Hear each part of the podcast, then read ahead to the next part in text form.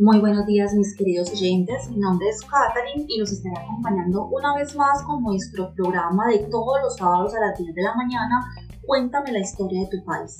Hoy nos está acompañando un curso muy especial, ellos son el curso de Desarrollo Social y Económico de la Facultad de Educación de la Universidad de Antioquia, que a través de la distancia van a estar con nosotros, además de mi querida amiga Cindy Saavedra, para hablar un poco sobre Letonia. No sé si en algún momento alguien ha escuchado sobre este país. Es un país rico, mágico, en donde vamos a hablar un poco de su cultura, de su política, de esa parte geográfica y de cómo se construyó este país a través de la historia. Hola Cindy, ¿cómo estás? Hola queridos oyentes, qué rico que nos acompañes en la mañana de hoy. Hola Kate, ¿cómo estás? Compañeros, buenos días, oyentes, buenos días, ¿cómo están? Eh, bueno, hoy les queremos compartir, así como lo dijo Kate, la historia de este país muy poco conocido, pero muy hermoso y que en lo personal me ha maravillado por los paisajes, por su cultura, por su tradición. ¿Qué te parece, Kate, si empezamos con una pequeña pincelada de la historia que ha marcado a este país de Letonia? Claro que sí, Cindy. Imagínense que la historia de Letonia eh, se remonta hace muchísimos, pero muchísimos, muchísimos años, en donde los primeros pobladores de Letonia fueron cazadores y recolectores de la edad de piedra. Ellos llegaron allí después de la última edad de hielo. Pero sin embargo, eh, según la literatura, los antepasados de los letones actuales eran tribus bálticas que emigraron a la zona alrededor del año 2000 a.C. Kate, sí, y ya en el siglo XII después de Cristo, algunos de los últimos paganos de Europa vivían en Letonia. Ahí fue en donde el Papa decidió convertirlos al cristianismo a la fuerza. Y en 1201 envió cruzadas alemanas comandadas por el obispo de Bremen. Las cruzadas navegaron hacia lo que es ahora el Golfo de Riga, desembarcaron en un pueblo de pescadores en Riga y construyeron allí un asentamiento fortificado así que Riga se convirtió en la capital de Letonia. Ya estando en Letonia y desde su base, los alemanes marcharon hacia el interior y le quitaron la tierra a los nativos. Y los alemanes se formaron en una orden militar llamado Hermanos Livonios de la Espada. Llamaron Livonia a la región báltica. Ya en 1237 la Hermandad de la Espada se fusionó con la otra orden alemana, que eran los caballeros teutónicos, y se llamaron a sí mismos la Orden de Livona. Luego los alemanes se convirtieron en una clase dominante y feudal en Letonia. Los letones se convirtieron en ciudadanos de segunda clase. Pero sin embargo, los alemanes también fundaron varias ciudades importantes, como Riga, Ceci, Petpirs y Fulda. Así es, Kate. Ya entre 1500 y 1800 la reforma protestante llegó a Letonia y empezó a establecer sus nuevas doctrinas, las cuales fueron acogidas especialmente en las zonas urbanas. Y mientras tanto, en 1561 los polacos invadieron Letonia desde el sur y conquistaron la región de Letgale en el suroeste. Gobernaron esa zona hasta finales más o menos del siglo XVIII. La Orden Livonia fue disuelta en 1562. Luego, en 1621, los suecos conquistaron Riga y también el noreste de Letonia. Eh, mantuvieron la región hasta que se libró la Gran Guerra del Norte contra Rusia, que fue entre 1700 y 1721. Eh, los rusos capturaron Riga más o menos en el 1710 y todo el territorio que era sueco en Letonia quedó bajo control ruso. A finales más o menos del siglo XVIII, cuando Rusia, Prusia y Austria dividieron Polonia entre ellos, las partes de Letonia que poseían los polacos quedaron bajo el control ruso. Desde entonces, toda Letonia fue gobernada por el zar. Ya en el siglo XVIII todavía había una élite alemana y los letones nativos seguían siendo ciudadanos de segunda clase. Durante el siglo XIX, Letonia experimentó ya un rápido crecimiento económico, un rápido desarrollo económico. Y cerca de 1800, Riga tan solo tenía una población de 30.000 habitantes. Mientras tanto, en la década de 1810, la nobleza letona puso fin a la servidumbre y ya en 1905 tuvo lugar una ola de manifestaciones sobre Rusia y Letonia. Ya el gobierno zarista retenió brutalmente las manifestaciones y encarceló a los líderes de los nacionalistas letones. En 1918 Rusia se derrumbó y gran parte de este territorio fue ocupado por alemanes, incluyendo también Letonia. Sin embargo, estos propios alemanes se rindieron precisamente en noviembre de este mismo año y los letones empezaron su declaración de independencia.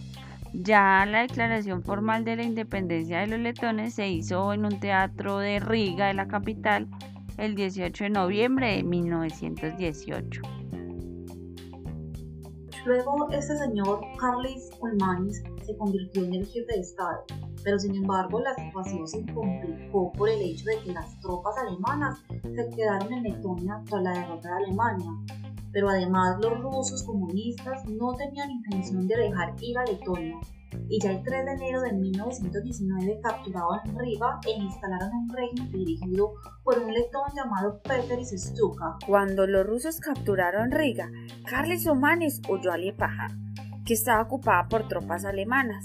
En mayo de 1919, los alemanes expulsaron a los comunistas de Riga. Ulmanis regresó a Riga en julio de 1919.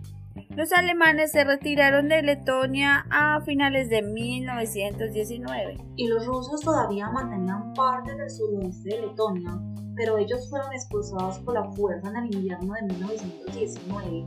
Luego los rusos finalmente reconocieron la independencia de Letonia mediante tratado firmado el 11 de agosto de 1920. Y ya en el 1921 Letonia ingresó en la Sociedad de Naciones, la Liga de las Naciones. Al igual que el resto del mundo, Letonia sufrió la depresión económica de los años 30.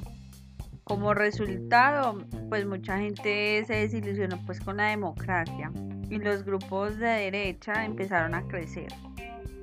Cerca de 1934, Ulmanes declaró el estado de emergencia por esa situación y Letonia se fue convirtiendo gradualmente en una dictadura. Ya en 1935 eh, se construyó el monumento a la libertad en Riga.